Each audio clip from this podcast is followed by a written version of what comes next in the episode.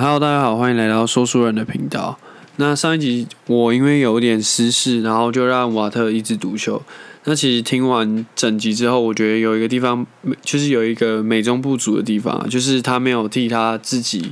真有，我是觉得这个真的蛮可惜的。然后为了弥补这个遗憾，所以有兴趣的粉丝们，就是我希望你们可以大力的私讯我们的粉砖。那另外，我就要讲切入正题，就是我们这集想要讨论的主题，就是我们跟我们的上面的标题一样，就是碳权交易。就是我们常听到，诶，碳权交易的这个东西，可是我们却不太了解这个是什么样的一个专有名词。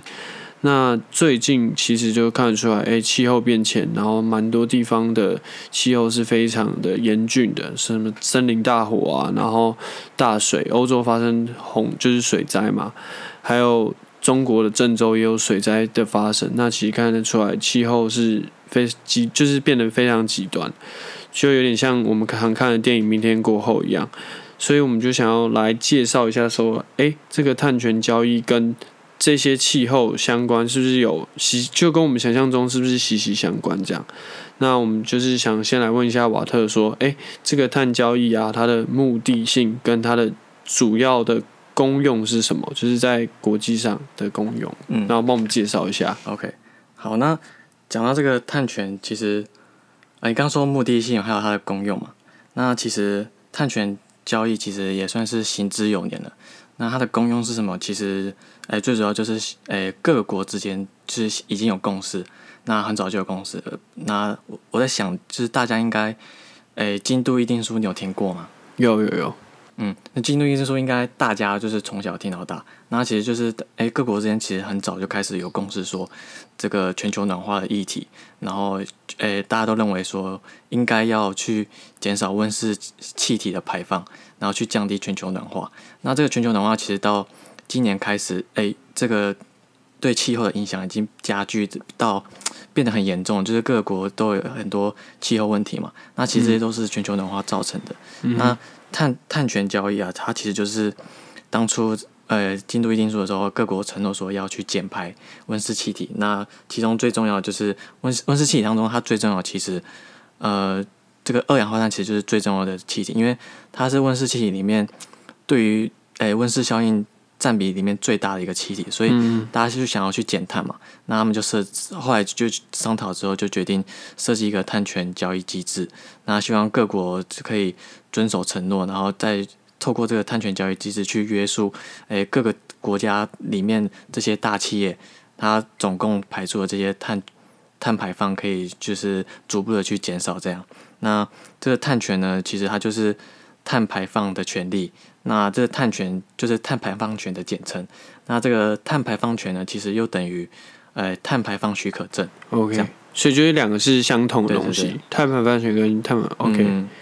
那这个碳排放权啊，跟许可证是就是有一定的价格嘛？就是说，哎，我要跟谁买，或是向什么国家去申请？嗯呃，其实没有一定的价格，那就是现在目前为止，全球有大概十七、十八个左右的碳权交易市场。那这些碳权交易市场其实是各国各个政府它去，诶，在京都议定书啊，在国际上去承诺说他要去减排碳的量是多少之后，然后他们在各政政府的高官再回去去设定个机制，然后去设定说他们的总量，然后总量出来之后再分配这些碳排放的许可证给他国内的几间大企业。然后要求这，然后他会再去要求这些企业要达到这些减排标准。那他发放这些碳排放的许可证，就是你可以排放的量就是这些。那如果你要超标排放的话，你就必须到碳交易市场去购买更多的碳碳排放权。嗯。那如果你没有购买更多的碳排放权，可是你又去超标，就是超碳碳排放就是要超标的话，那你就要面临政府很高额的罚款。那如果说你有有达标，或者说你碳排放有低于你身上所拥有的碳排放权，你就可以把这些碳排放权拿到市场上去做交易。那这个价格就是会因为，诶，这个国家里面这些企业们对于碳排放权的需求跟供给去去影响到它的价格嘛。所以各国家之间，就是各个交易市场之间，其实碳排放权有一些落差。那目前最大的碳排放交易市场其实是欧盟这个市场。欧盟这个市场的碳排放机制其实做的还蛮成熟的，然后也行之有年。那欧盟这个交易市场的的碳排放，哎，应该说整个全球碳排放交易市场的交易规模，其实这个金额还蛮大的。然后，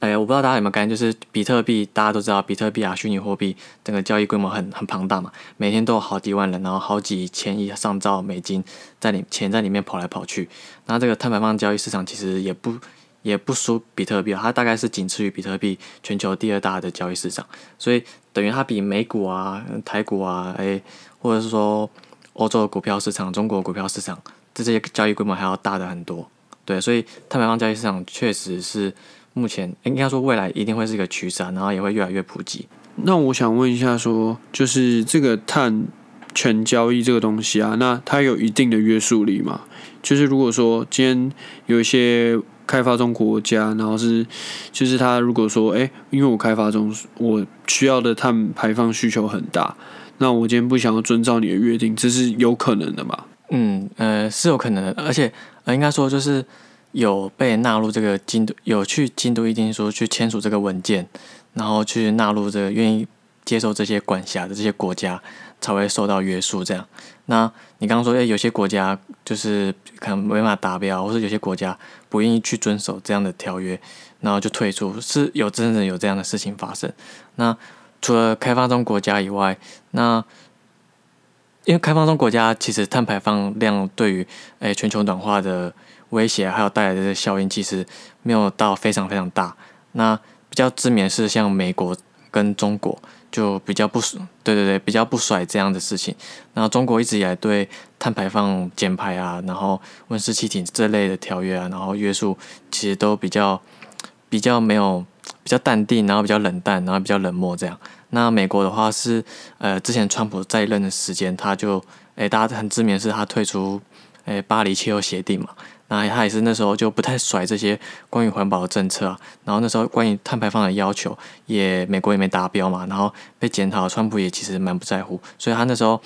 诶，川普在任那四年间，美国其实，诶，对于碳排放这类的东西是完完全全就是脱离轨道这样。那目前来说的话，拜登上任之后，其实还蛮积极的在。发展这样的东西，然后在今年的 G 七啊，然后全球气候峰会，拜登也都有发言说，诶，美国未来的减减碳目标是多少？然后希望美国可以重回，呃，主导这个环保议题啊，然后呃，全球暖化议题的领导者这样。OK，那你刚其实还说到，就是诶，这个碳就是可以，就是我们就是标跟标题一样，就是说，诶，这个碳权是可以交易的嘛？那会不会其实就是很多？像世界列强前几名的国家，它就是为了让自己的国家更强，然后也是继续的开发什么的，所以它的碳排放量还是很大嘛。就是我们也是在常在数据上面看到，那其实就是因为它又有钱，它就可以像又比较落后的国家，就是购买这些碳排放权，所以这感觉就是有一种那种瑕疵在的一个东西。哦，你讲这个确实是这样子，因为呃，像这个碳排放。像今年，其实我在想，就是像今年为什么这个碳权、碳排放会突然就是变得这么多人去，就是我不知道你可不可以感受出来，像今年的 G7 峰会啊，就是有提有很多次的提到，哎，这个碳排放，然后日本的奥运也有提到这个环保议题，就是感觉在今年这个东西突然明明就已经讨论很久，然后也存在很久一个议题了，但今年突然好像爆炸性的成长，然后变成很多人都在做一件事情，那包括像。呃，像苹果啊，很多消费性的消费性品牌的大厂也纷纷在投入这个减排这件事情，然后做这个碳，就是开始在投入，诶，要去对他们供应链，或是或是对于跟他们交易的这些合作伙伴，要要求他们去做减排的动作。那我就在想说，为什么今年会特别在今年的时候，感觉突然爆发这个议题，突然爆发性的成长？那我在想，可能一部分也是因为，呃，像你刚刚提到，就是很多国家其实。在减排的时候，前几年间，可能他们只要做一点点努力，就会有就可以有成效。就好像我们想要，我们我们在家，我们想要省钱，想要省水，我们只要少吃一点，然后少浪费水，就会有很明显的效果出来。但是，真正要达到大幅的减排，可能最终还是要靠某种技术上的革新。或者说某种再生能源啊，更干净的能源啊，去来取代目前我们所使用的能源，才可以达到真正就是大幅的减排。所以我在想，可能是因为这样子，所以在减排的目标上，可能到了差不多也到了一个瓶颈，这样，所以这诶真正真正要达到大幅减排，可能还是要依赖这些诶可能有种技术上的革命、啊，真正的取代这样。对对对，可能像我们之前讨论这种氢能源啊，完完全全干净的能源，然后能源效率很高，或者说像可能生产电动车变得更多，然后它达到大幅的减排，可能还是要真正 达到这种这些大幅减排的目标，可能还是要依赖这些就是真正技术上完完全全颠覆了这些东西。OK，那我还想问，就是说，你刚刚就我们之前有提到 G 七嘛？那欧盟你觉得它在二零五零年的时候，就是是否可以真正实现到就是近零碳碳排这个东西？欧盟能不能达到？其实我觉得，我个人的观点会觉得欧盟应该是蛮有机会，因为他们的目标是定在二零五零年嘛。那其实从现在开始算的话，其实还有差不多二十七年左右。那其实欧盟这个，我刚好提到欧盟，欧盟的碳市场啊，它其实在二零零五年就已经建立好了。那到现在为止，欧盟欧盟地区已经有三十国三十个国家，那差不多一万多个企业已经在投入这个他们欧盟欧盟的碳排放哎碳权交易机制。那它这些里面包括包括不只是一般的制造业，还包括这些重工业，包括钢铁啊、水泥啊，甚至一些石化产业。那像最近就忘记是诶北欧还是德国，就有一间还蛮知名，就是像钢铁业通常就是要耗费大量的水跟电嘛。那其实这些生产过程会制造非常多的碳，二氧化碳。那这些二氧化碳就会对呃全球暖化造成冲击。那像德国就已经发展，应该是德国啦。那我可能要再确认，那就反正就是，哎，北欧还是德国有一个国家，就是一间企业，它已经发展出一个很干净的技术，就是它在生产这些呃重工业的产品的时候，它完完全全不会有任何的呃碳足迹产生。对，所以我认为欧盟其实整个欧盟内部的这些企业啊，还蛮投入，然后也蛮愿意遵守这个减排这项目标。然后以欧盟的这个碳权交易机制看起来也蛮成熟的。那这个碳权交易机制其实越成熟啊，然后交易量越大，然后其实就会对于呃总体来说，就会对于这个减排目标会越有成效。因为像只要只要碳权交易越高，碳呃应该说碳权的价格越高，那就会促使更多可能洁净能源啊，然后是电动车厂商啊，就更愿意去投入。因为像你只要生产越多电动车，那你可以获得的碳权就越多嘛，就可以在市场上兜售更多的碳权，你就可以靠这样的碳权去赚钱。那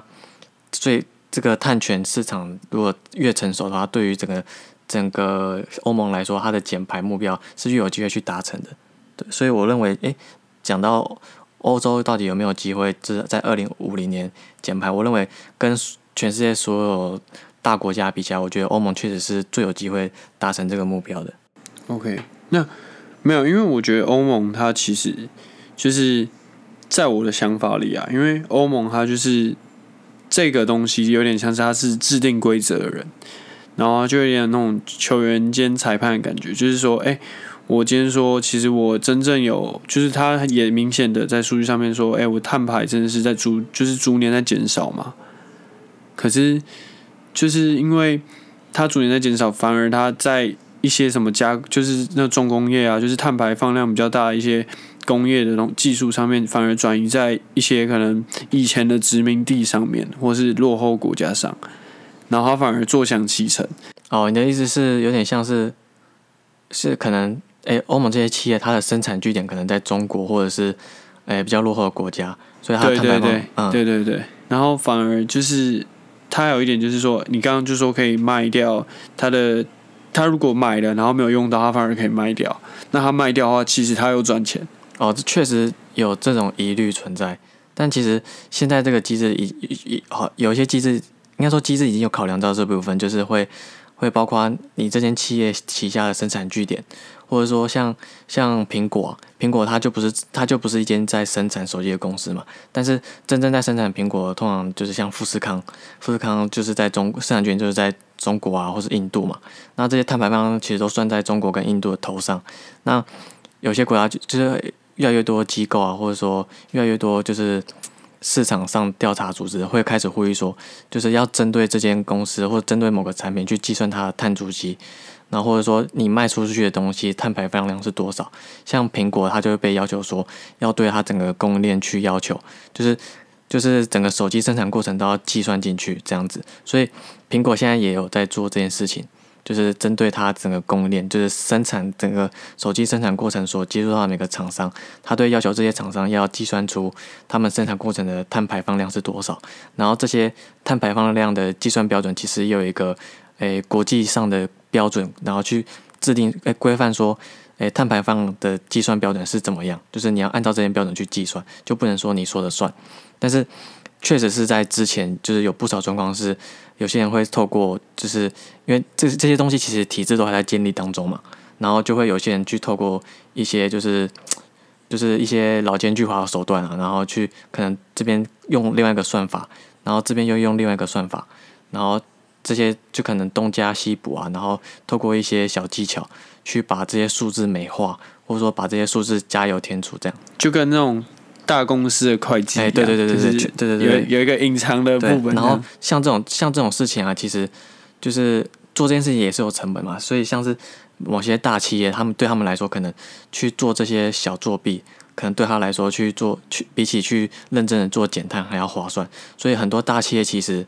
确实会做这种事情，然后就真的会像你说，就是会比较不公平啊。那讲到不公平，其实就是也可以讲到碳交易的缺点，其实还是有一些。有些蛮值得讨论，像是像是刚刚讲到公平嘛，就是刚讲到作除了作弊是一回事之外，还有提到就是像这个碳排放的管制啊，其实很多大企业是没有动力去追去遵守这样的事情，因为毕竟我要去管制碳排放，就是必须要花另外的钱去做计算啊，去想办法要怎么对，然后还要再想办法制定一些管理办法去约束自己的员工，那这些东西都是成本，很多企业其实不愿意去做，那有些企业可能。根本就没有钱去做这样的事情。那这些大企业其实一开始为了要吸引这些大企业去遵守这样的事情，很多政府其实都是针对这些大企业就会发放给他们一些免费的碳排放权，就等于这些大企业因为他们比较大，所以政府为了要讨好他们，然后愿意让他们就是。带领整个产业去做这件事情，然后政府就会发放给他们比较多免费的碳排放权，所以这些大企业他们先天上在碳交易市场里面就拥有比较多的碳排放权，有比较多的碳排放许可，所以就有些人也会觉得说这也是一种不公平的表现。这样，就是其实这样听完，听你这样讲完，就会觉得说，其实碳权交易这个东西，就是我们进一家公司。就是可能大型一点的，它好像就是在我们生活周遭。就我第一次有这么就是这么近的感觉，其实碳权交易就是可能就围绕在我们生活周遭。所以说，企业就是会对政府，然后政府再去沟通说：“哎，今年我配到多少？”是这个意思？嗯，差不多是这样。但哎，据我所知啊，是政府会，哎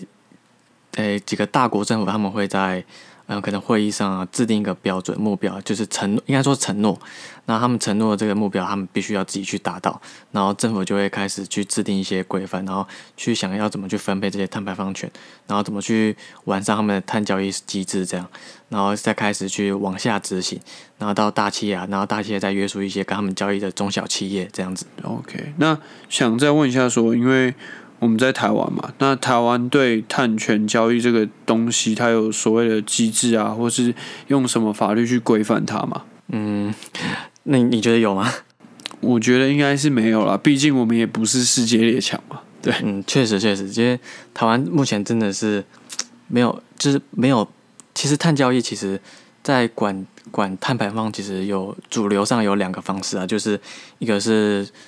诶，像制定这个碳权，设计一个碳权碳排放许可这样，然后再让这些碳排放许可可以到碳权交易，就建立一个碳权交易机制，然后让这些企业可以就是针对他们手上的碳排放权去做交易这样。那另一个就是政府为中央机构，然后去针对你的碳排放去课税，就是你碳排放谈的越多，就课你越多税。那台湾其实在目前这两个机制都没有建立起来，然后也没有针对。温室气体啊，或者说碳二氧化碳的排放做管制，就是其实今年开今年才开始有点风声，要准备进立法院去审的样子。但其实跟全球的步调比起来，台湾确实是落后蛮多的。那就是刚刚有讲说是课税嘛，那你觉得课税还是有这个，就是我们企业然后主动向政府机构去购买我们今年所需要的碳排放量的这种东西比较好，还是说就是刚刚讲的课税这个机制会比较好？你觉得哪一个是比较有的？嗯，我我是这样想，就是可能以台湾的话，建立这个碳排放交易机制，可能嗯有先天上的限限制，这样，因为台湾目前没有碳碳交易所，其实一部分也是因为台湾的市场规模比较小啊，因为这个碳排放权其实。其实一一部分是因为台湾这些碳排放、二氧化碳排放主要是集中在大企业，像台积电啊，红海然后一些台对红海啊，或是台塑啊这些重工业，然后耗水耗电、吃电怪兽这这种东西，他们的碳排放会比较多。那这这些规模都非常大。那台湾其实整个整个台湾的产业结构啊，还是中小企业比较多，所以这就会有个蛮悬殊的差距。那刚刚提到碳排放交易机制，其实有一些先天上的缺点。那台湾其实台湾的产业体制好像不太适合。就是建立这样的东西，所以以台湾来说的话，可能就是还是建立针对碳去课税会比较好。但总体来说啊，我认为最终可能还是要有一个全球的碳排放交易机制，这样会更完善。因为碳排放交易机制就是就是设定一个减排的数量嘛，有点像是有点像是诶、我们可以排的排碳的数量会越来越少。嗯，那比特币，我们那时候不是有说比特币市场的诶、比特币的总量。对，也是固定的。也对，也是一个固定的，就是它会，就是市场上的资源会越来越少，这样，所以这样的话就变成碳排放交易市场，它的价格会随着时间，那可能碳权会越来越高，那会对于企业减排的动力也会越来越高，因为你不减排，你所要负担的成本就会越来越多，这样，那总量来说，可能有些企业它势必就是永远可能像台积电，它就是很难去达到。诶，零碳排嘛，因为它设计的它的制成就是一定会产生很多二氧化碳，那它就必须要去买这些碳权。那有些有些东西它其实可以做到，它就必须要就是很努力的去做，然后去减排。那这些碳权如果标高的话，那就会变成说，它会还会更鼓励那些诶做干净能源的厂商，那一部分也会去。逼着这些厂商开始去思考要怎么去做技术上的革新，可能甚至是从研发的角度开始，就是完完全全从根源去取代目前这些碳排放量很高的这些产品啊、技术啊之类的。OK，那我会因为我这样听下来，我就会觉得说，其实要落就是落实这个碳权交易，然后让它在世世界上得到一个公平，我觉得是蛮难的。因为其实你刚刚讲到说，哎、我们碳权就是跟比特币一样，它需要达到一个，就是一定有固定的总量嘛。我们排到这个量，可能这个世界就差不多就要白了。那今天说，其实现在目前来讲，目前来看的话，其实还是世界列强正在不停的让自己国家进步，然后不停的在排放废气。那反而那些落后国家就没有这些机会。然后要进一步的去说，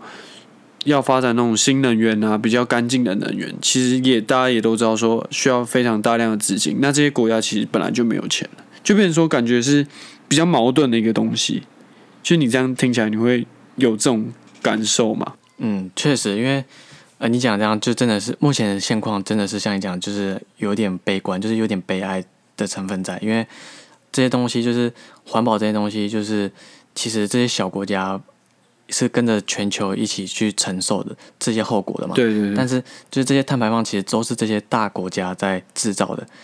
但是这些小国家却要跟着这些大国家一起承受这个全球的全球暖化所造成的影响。那这些气候变得越来越